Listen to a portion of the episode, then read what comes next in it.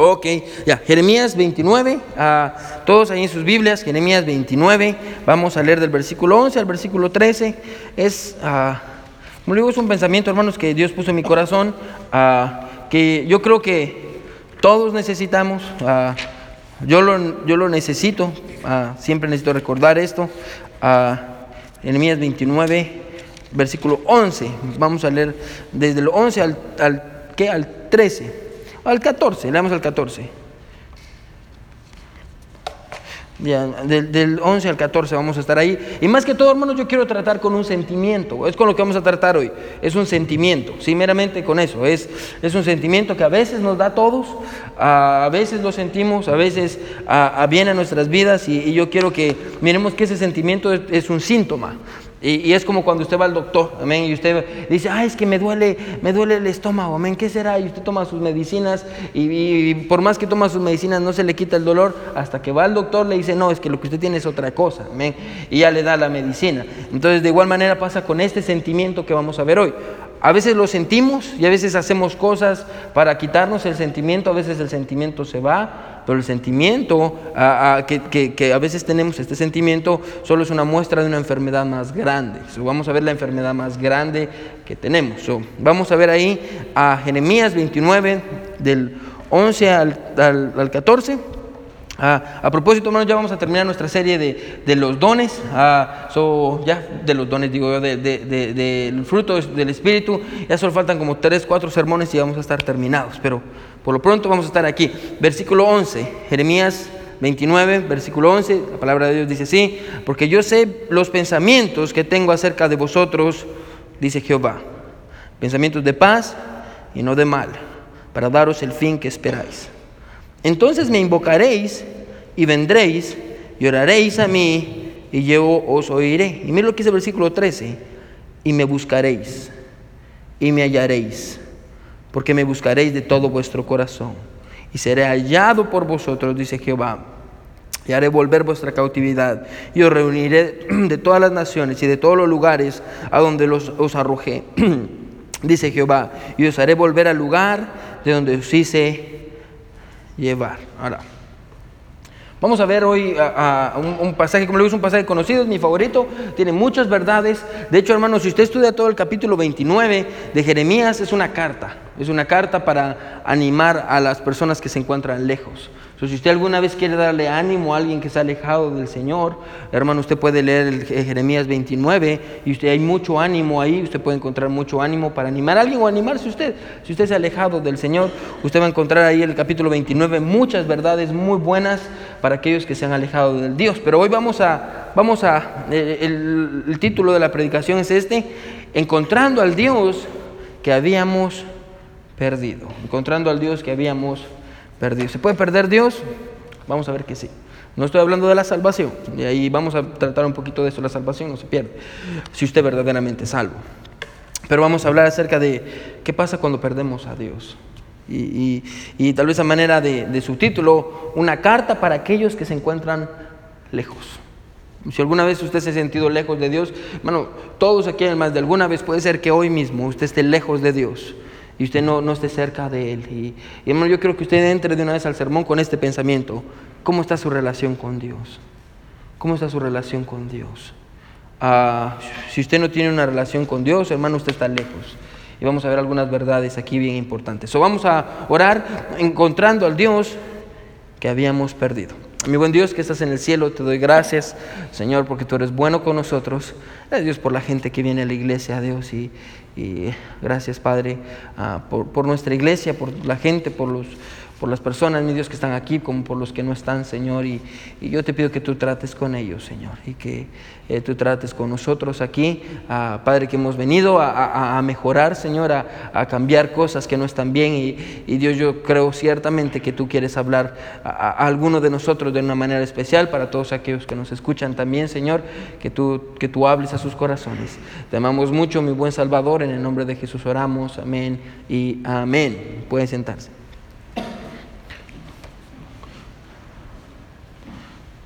Amén. Amén. Yo, yo recuerdo cuando era más, más joven, más joven de lo que soy ya, amén, porque ya, ya estoy joven. Ah, pero yo recuerdo en cierta ocasión, ah, ah, cuando yo estaba allá en, Guatemala y, mi pastor, mi, pastor tiene cinco hijas. Mi, pastor es de aquí de Estados Unidos americano, se llama Daniel Wilder y, tiene cinco niñas y ya no quiso tener más porque solo pura niña. Él tenía la esperanza de tener un varón, pero Dios no le dio un varón. y, yo creo que con nosotros, al paso que vamos, va a ser todo lo contrario. Amén. Vamos a tener como 80 hijos, pero ni una niña. Ah, pero el punto es este. Eh, me recuerdo que salíamos a, evangelizar y, yo salía con, con él a, evangelizar y y, yo recuerdo que su familia también salía. En cierta ocasión, hermanos, salimos y fuimos a, tocar puertas o a ganar almas. Y, después del servicio, allá lo que hacíamos era que eh, tenemos el servicio de la mañana, después del servicio de la mañana ah, para los jóvenes había un lunch, todos nos quedábamos al lunch, después del lunch nos íbamos a tocar puertas, regresábamos y, era, yo disfrutaba mucho ese tiempo, hermanos, de ir, a, de ir a, literalmente ir a predicar. Y yo creo que les he enseñado, mencionado a usted muchas veces cómo lo hacíamos íbamos a los parques donde había mucha gente y, yo llevaba, llevábamos dinero y, nos parábamos ahí en el parque y decía por... En Guatemala se usan los quetzales y decía, por 20 quetzales, ¿quién, quién, quién conoce quién es el presidente de Estados Unidos?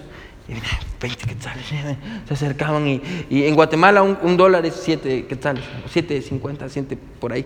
Y, se acercaba y decía, eh, en ese tiempo pues era Barack Obama y era Obama ok, aquí está su dinero. miran, está regalando dinero este loco. Y la gente se acercaba, hermanos, montones de gente, amén.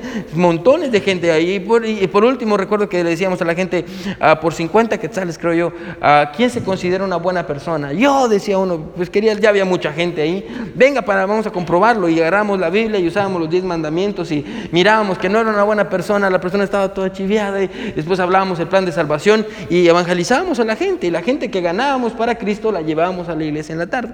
Era muy, muy, ahora ya no hacen eso, pero eran unos días muy buenos que, que, yo recuerdo. Pero el punto es que en una de esas ocasiones ah, el pastor llevaba a sus, a sus niñas, a su familia, y, y, de tantas niñas que tiene, me recuerdo que fueron a un mall, a un centro comercial, y en el centro comercial dejaron a la más pequeña, Hannah se llama la más pequeña, y, regresamos a la iglesia, y estábamos en el servicio, y, todo bien.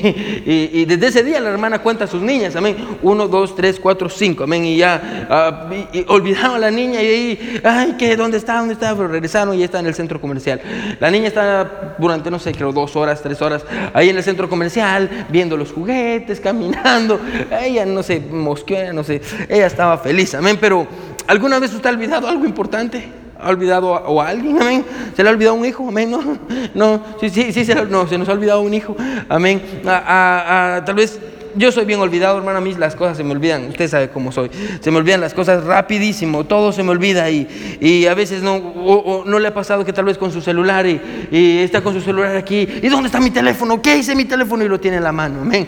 O sus llaves, y, y ¿dónde están sus llaves? Y las tiene en la bolsa. Y, hermano, a veces perdemos cosas y, me encanta porque a veces perdemos cosas y, las encontramos en los lugares que menos lo esperábamos, amén. está levantando su cama y dice, ah, mire, aquí está.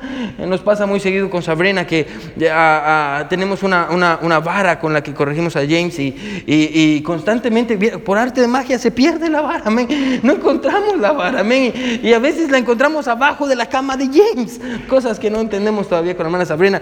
Pero, eh, o a veces también se pierden verduras y vegetales en la casa que no le gustan a James casualmente, amén. No le gustan esas verduras y desaparecen del refrigerador. Ah, pero a veces perdemos cosas, amén. Ah, cuando usted pierde tal vez un calcetín, ah, no sé si le pasa a las mamás o, que se le pierde un calcetín a su, a su hijo, amén. Y, eso le pasa a Sabrina, nos pasa todo el tiempo con los niños, amén. Si usted mira a James, tiene un calcetín de uno y otro de otro siempre, porque hay un montón de calcetines pero ninguno es par. Amén. Y, gracias a Dios yo los uso todos del mismo color, no hay mucho problema. Puedo usar repetidos. O, o cuando ah, usted pierde el control, tal vez las mujeres no van a tener tanto problema con eso, pero aunque ahora en nuestros días ya no importa que se pierda el control porque con el celular se cambia la televisión. Ah, pero usted pierde el control o, usted pierde las llaves del carro. Amén. ¿Le ha pasado eso? Usted está loco ahí. Ay, y, por si usted solo tiene unas llaves. Amén. Ah, fuimos allá, cuando veníamos de Guatemala en, en noviembre, creo yo, veníamos allá y la hermana Sabrina olvidó las llaves en Guatemala, amén, en otro país. Y tuvimos que, una locura para recordar, recoger las llaves. Pero, ¿qué pasa cuando perdemos cosas que tienen valor? ¿Qué pasa cuando lo que pierde, hermano, es de mayor importancia para usted y, cuesta que usted lo recobre? ¿Y, ah, qué pasa, hermano, cuando tal vez lo que ha perdido no, no es algo que usted tenga aquí material, pero tal vez cuando tal vez lo que usted ha perdido es, es Dios? Como mi pastor, como usted, como muchos de nosotros, ah, tal vez no lleva tres horas con lo que usted ama perdido, con Dios perdido, pero tal vez hay gente que lleva a semanas, que ha perdido a Dios y lleva semanas sin encontrar a Dios, lleva meses, incluso años, sin haberse dado cuenta que ha perdido a Dios y, y seguimos nuestras vidas, hermanos, sin darnos cuenta que nos hace falta algo. Eh, ah, nos hace falta algo. Y es lo que vamos a ver aquí, el pueblo de Israel. Y, como les dije al principio, vamos a tratar con un sentimiento ah, que a veces nos pega a todos, pero para poder entender hay que entender qué está pasando en la carta. Eh, el, el imperio de Asiria. Recuerda, hermano, y esto lo hemos tratado varias veces. Y en la Biblia, hermano, si usted no sabe esto, en el Antiguo Testamento usted se va a perder y no va a entender. Ah, en el Antiguo Testamento hay dos reinos, el reino del norte, el reino del sur. El reino del norte es Israel, el reino del sur es Judá. Eh, la, la, historia y la Biblia nos cuenta que en el reino del norte ah, ah, Dios envió dos profetas, los últimos profetas, para que el pueblo se arrepintiera, que fue Amós y Oseas. Dios envió a Amós y Oseas al reino del norte para que se arrepintieran. Ellos no se arrepintieron. Entonces Dios levantó un imperio, el imperio de Asiria.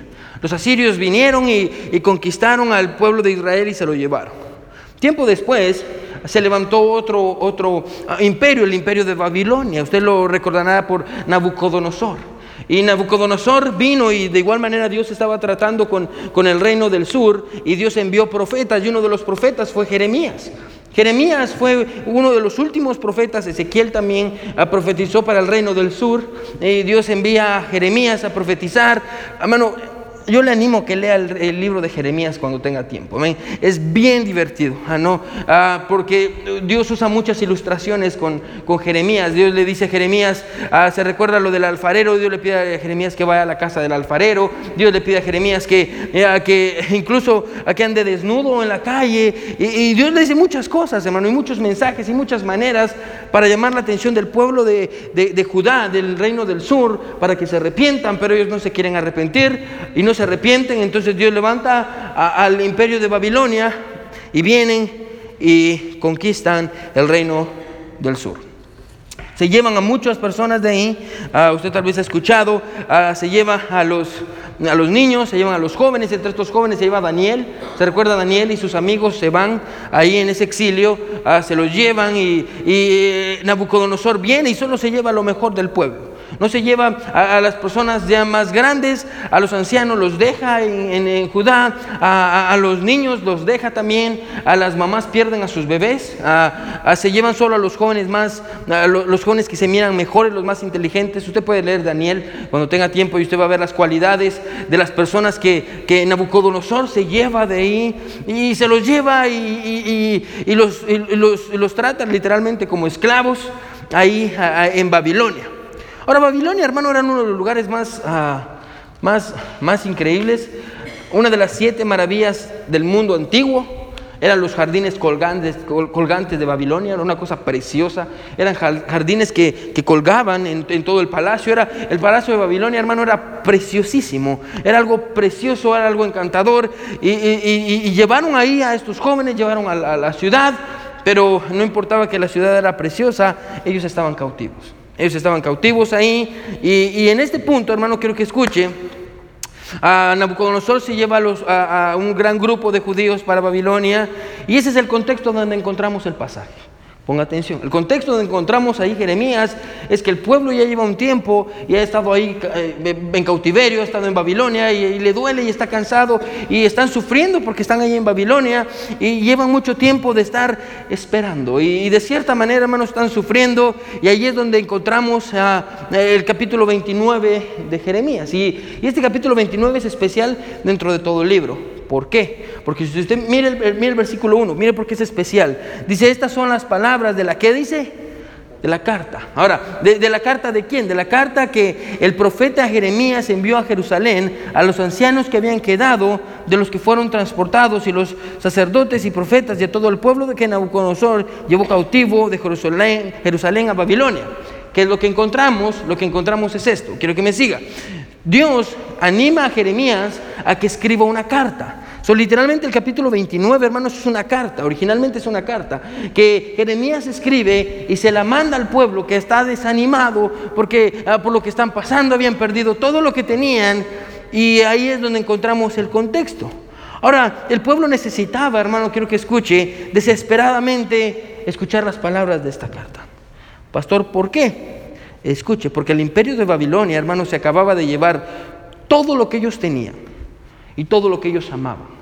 Bueno, y tal vez nosotros es difícil relacionarnos con eso porque tal vez usted escucha, oh sí, se los llevaron cautivos, sí sufrieron, sí les pasó esto y tal vez, hermano, lo escuchamos, pero, pero no, no, no, no nos metemos en los zapatos del pueblo. Pero yo quiero que usted entienda esto, tal vez usted como mamá. Imagínese que un día entran a su casa hombres y de otro país y entran y agarran a sus hijos y se llevan a sus hijos y a sus hijas y usted lo dejan ahí y, los arrancan de usted y usted está sufriendo y está gritando y, déjenlos y déjenlos y ellos se los llevan y, usted tiene personas con usted que ama y, matan a esas personas y, no se lo llevan a usted y la llevan y la llevan como esclava con, con grilletes y, la llevan a un país que usted no conoce ah, y la tratan como lo peor del mundo y usted sufre de una manera indescriptible.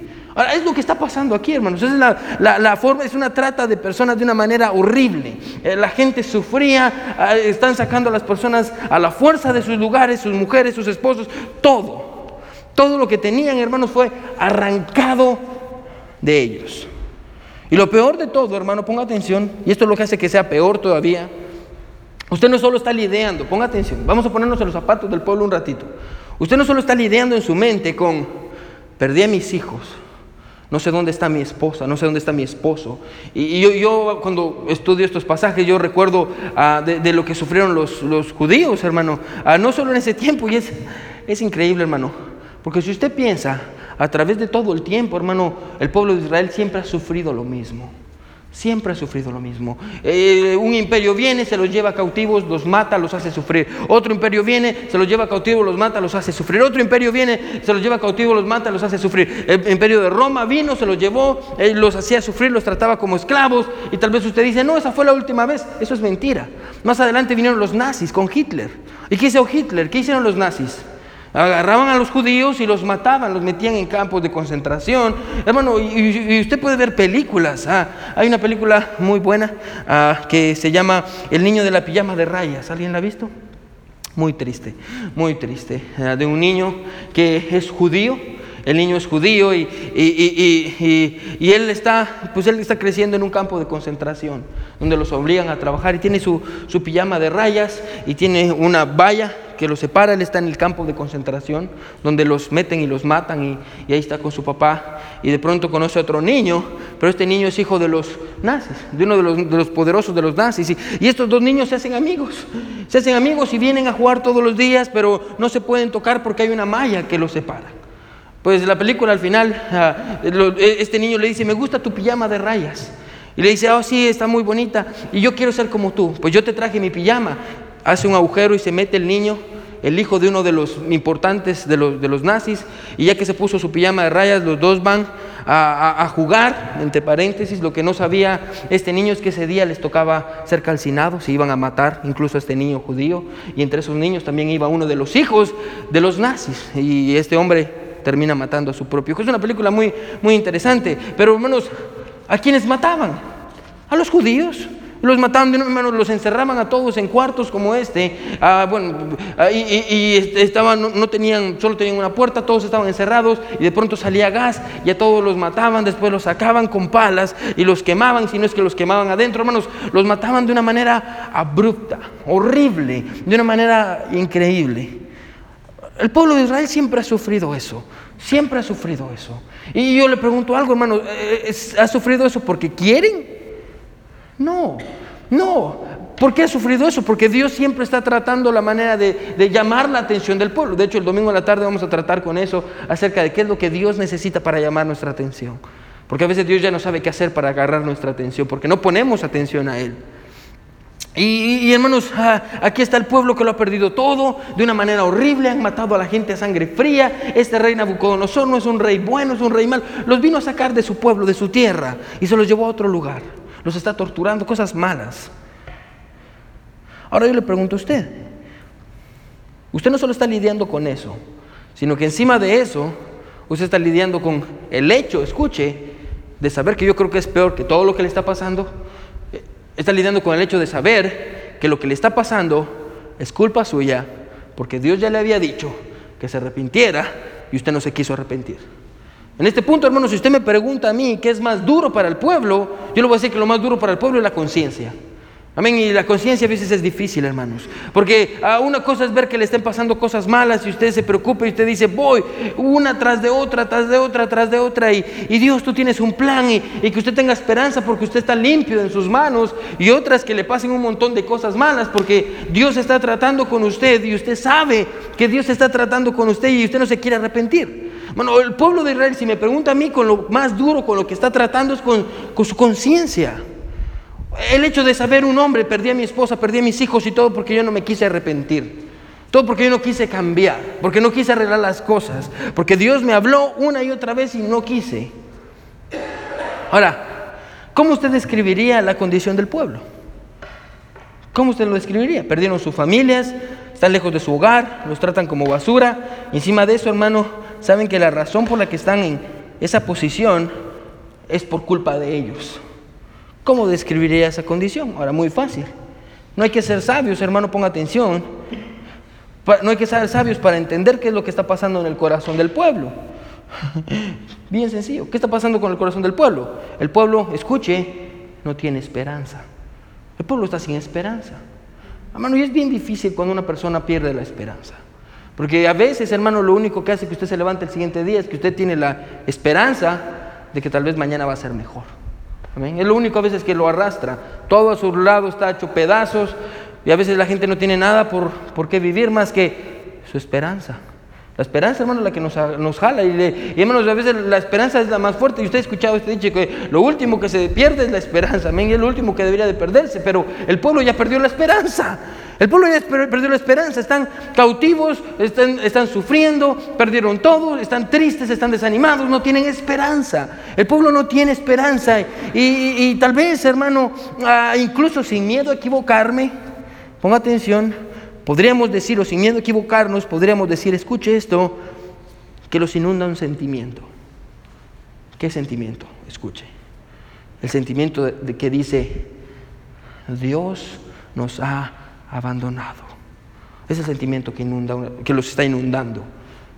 El pueblo de Israel tiene este sentimiento que dice, Dios me abandonó. Dios me abandonó por completo.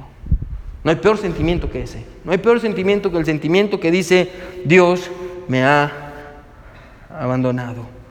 Dios me ha olvidado. ¿Alguna vez he estado ahí? Yo creo que todos hemos estado ahí. Hace algunos años, no es una hermana de la iglesia, es de otra iglesia. Estaba predicando en otra iglesia y, terminó la predicación. Ah, yo ni me recuerdo qué prediqué, pero me recuerdo que vino la mujer a una hermana de la iglesia y se acercó y me dice, Pastor, gracias por su predicación, gloria a Dios. Ah, gloria a Dios, hermana, qué alegre. Ya, qué bueno que Dios le habló. Sí, sí, pastor, gloria a Dios por su predicación. Y, mi esposo me abandonó, pastor. A veces la gente es así, a veces solo le quiere contarnos sus problemas. Y, ah, pastor, mi esposo me abandonó. Y, pero gracias porque su predicación me animó mucho y, y yo sé que ahora yo tengo que seguir adelante y tengo que luchar y tengo que servir a Dios por mis hijos.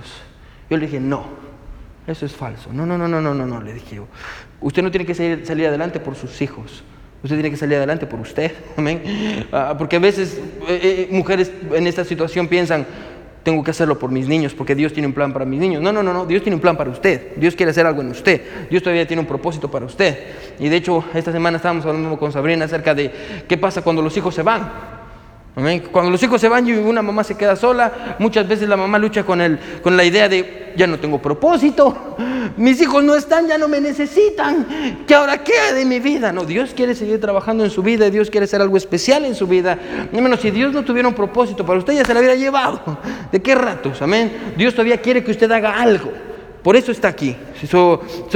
el punto es este. Muchas personas se sienten como esta mujer pensando que Dios ya no tiene nada para ellos sintiéndose solos, abandonados, Dios me abandonó, Dios, Dios se olvidó de mí, Ya no hay una razón para vivir, la vida. Es monótona, la vida es vacía, la vida. Ya no es lo que solía ser antes. Y, usted se recuerda cuán feliz usted era antes, pero ahora mira que todo es tristeza, todo es desolación y la vida cambió. Y, usted piensa y pierde la esperanza y usted dice, bueno, hay que vivir porque hay que vivir. So, los días siguen y los días pasan, me tengo que levantar temprano, tengo que ir al trabajo, tengo que regresar. Y vivimos una vida monótona. Y, y sentimos esto, hermanos, ah, Dios se olvidó de mí. Dios ya no, ya, no es lo mismo, Dios ya no se recuerda de mí. ¿Por qué me pasa todo esto? Dios, Dios se siente tan distante. Yo no sé si usted ha estado ahí, pero el pueblo de Israel está ahí, sin esperanza, tristes, sabiendo que es por su culpa que están donde están, que es por su culpa que sus hijos han sido llevados a la fuerza y ahora les están cambiando de nombre y no sé cómo los están tratando sabiendo que por su culpa mataron a gente que ellos querían. No tienen esperanza. Y de pronto reciben una carta del profeta Jeremías. Escrita, escuche, escrita por el profeta Jeremías, inspirada por el corazón de Dios, inspirada por Dios. Y lo primero que esa gente lee es el versículo 11. Y miren lo que dice el versículo 11. Entre tantas, entre tantas palabras, lo primero que lee de parte de Dios, una carta de Dios al pueblo que está desanimado. Lo primero que lee es el versículo 11 que dice, porque yo sé los pensamientos que tengo acerca de qué? De vosotros, dice Jehová. Quiero que note, hermano, ponga atención.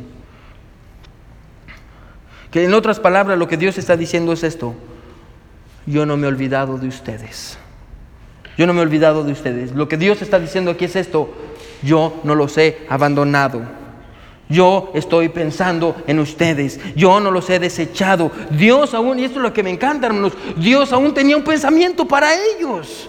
Dios todavía tenía un pensamiento para ellos y sus pensamientos eran de bien. Dios dice, todavía tengo un propósito para ustedes. Todavía yo quiero algo con ustedes. Y tal vez, hermano, podríamos decir que Dios en ningún momento, ponga atención, escuche porque quiero dejar esto en claro, Dios en ningún momento, esa es la sensación que da el versículo, Dios en ningún momento había abandonado a su pueblo. Es la sensación que da el versículo. Dios nunca abandonó a su pueblo, Dios nunca se olvidó de ellos, Dios nunca estuvo distante. Entonces la pregunta aquí es esta.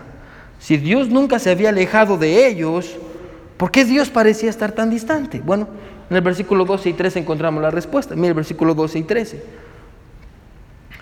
Entonces me invocaréis y vendréis y oraréis a mí y yo os oiré y me buscaréis y me hallaréis porque me buscaréis de todo que dice vuestro corazón y seré hallado que por vosotros.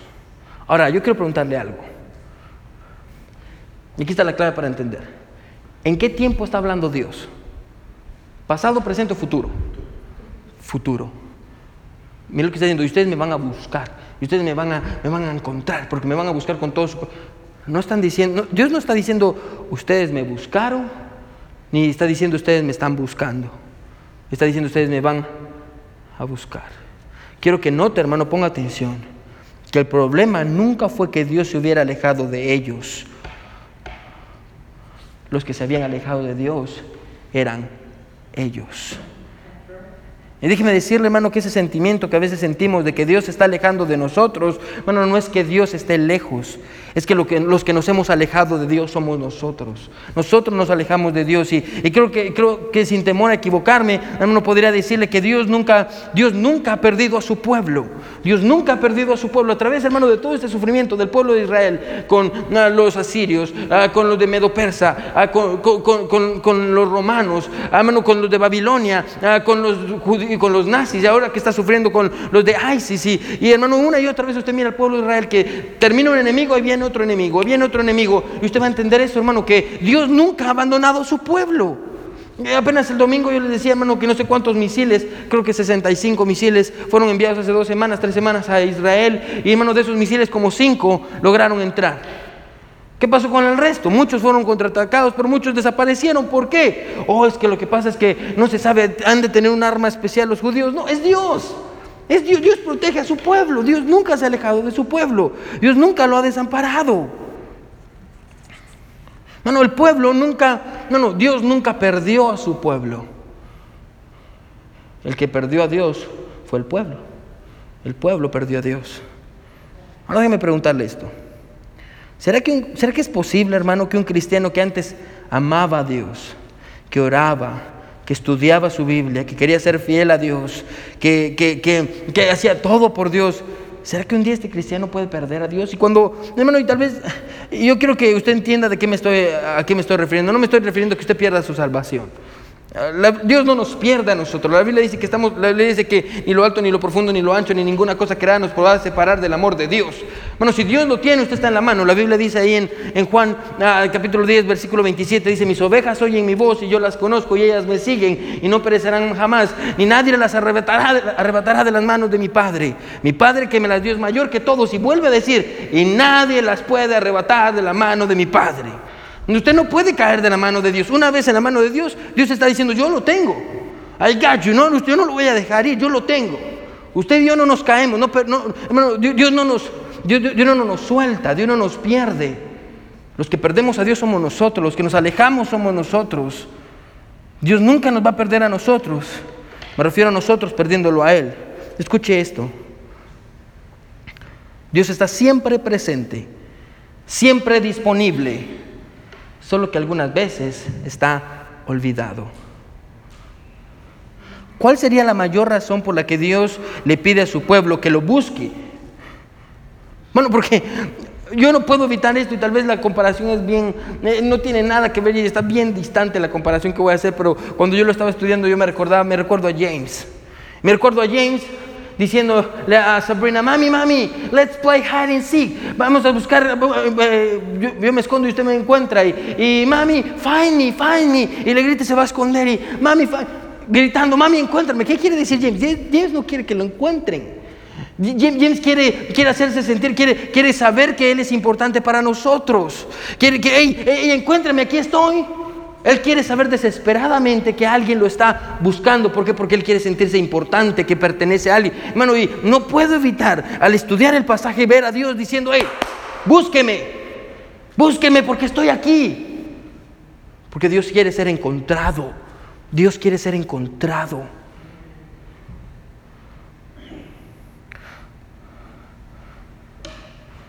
Hermano, el pueblo había perdido a Dios y como consecuencia, escuche, Perdió la esperanza, la alegría y la motivación. Porque habían perdido a Dios, perdieron la motivación. Bueno, quiero que ponga atención a esto.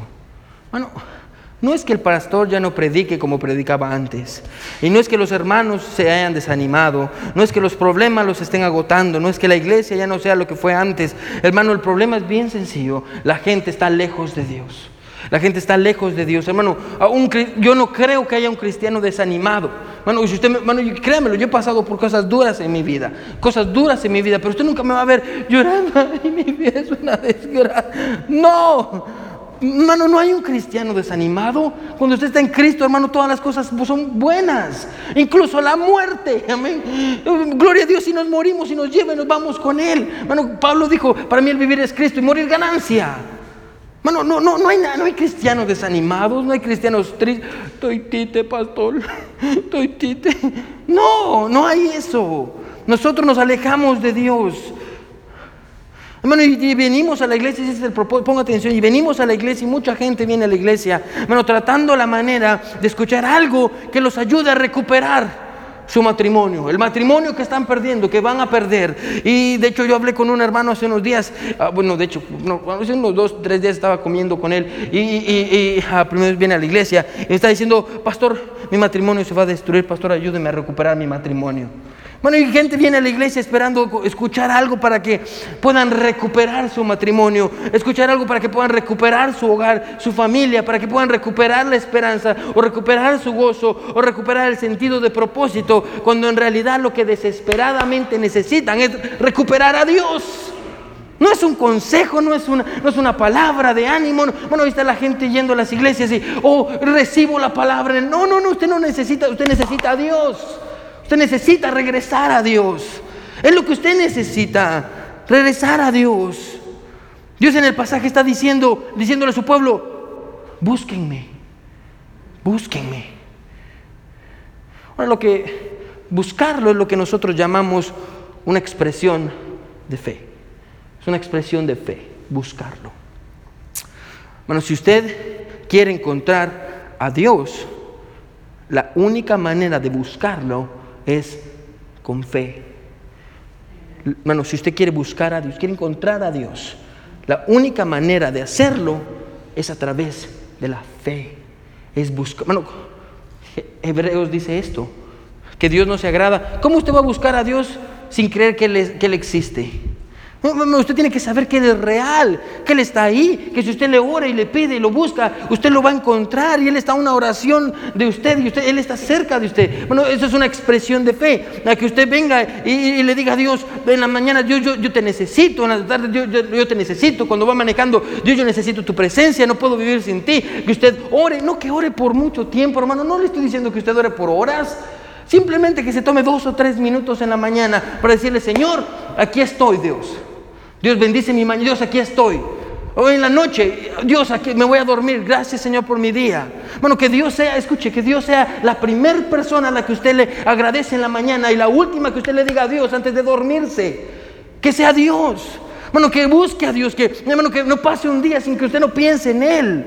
Eso es encontrar, buscar a Dios. El problema, hermano, es que nos hemos olvidado por completo de Dios. No queremos saber nada de Dios. Insistir, insistir, insistir. Eso es buscar buscar a Dios. Yo siempre recuerdo eso.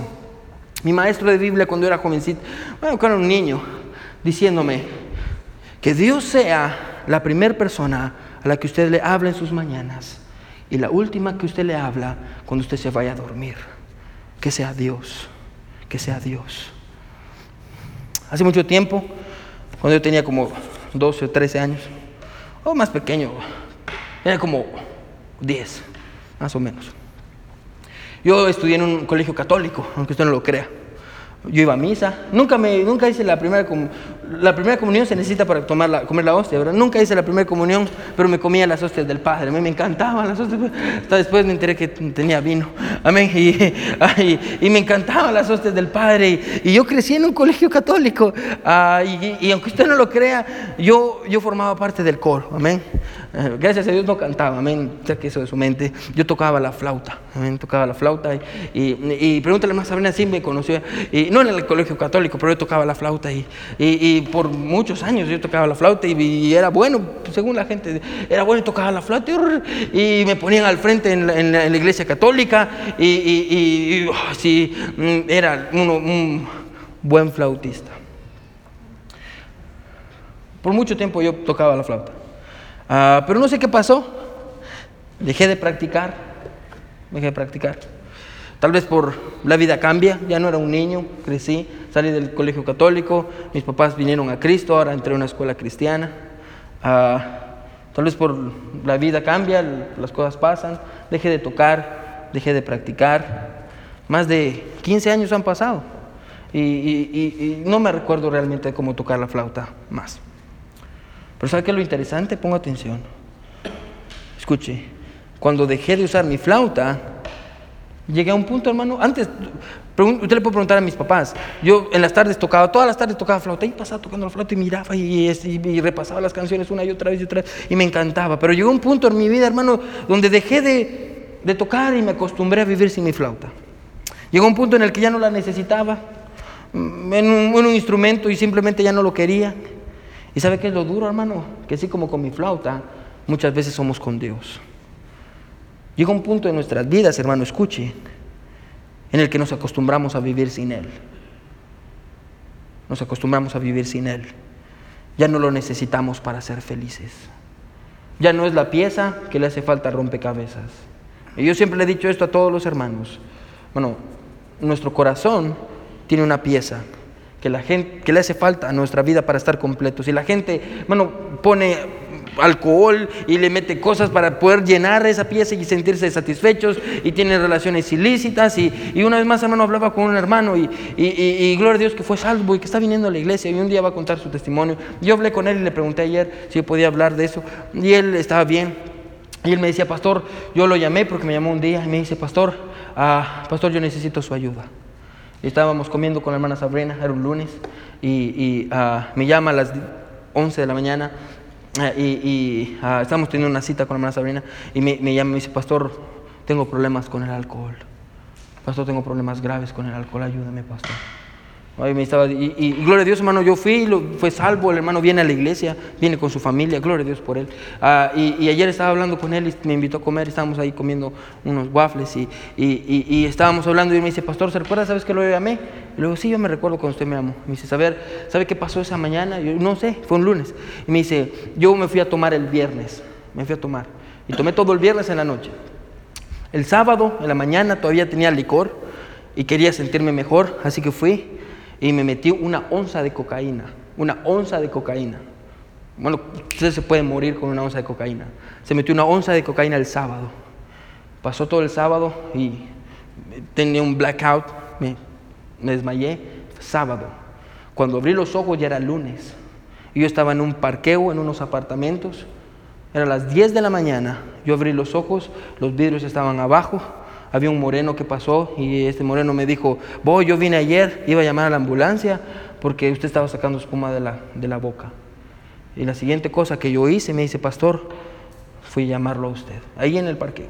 Y le dije, pastor, yo necesito ayuda. Usted vino esa noche porque yo llegué esa noche y usted me ganó para Cristo.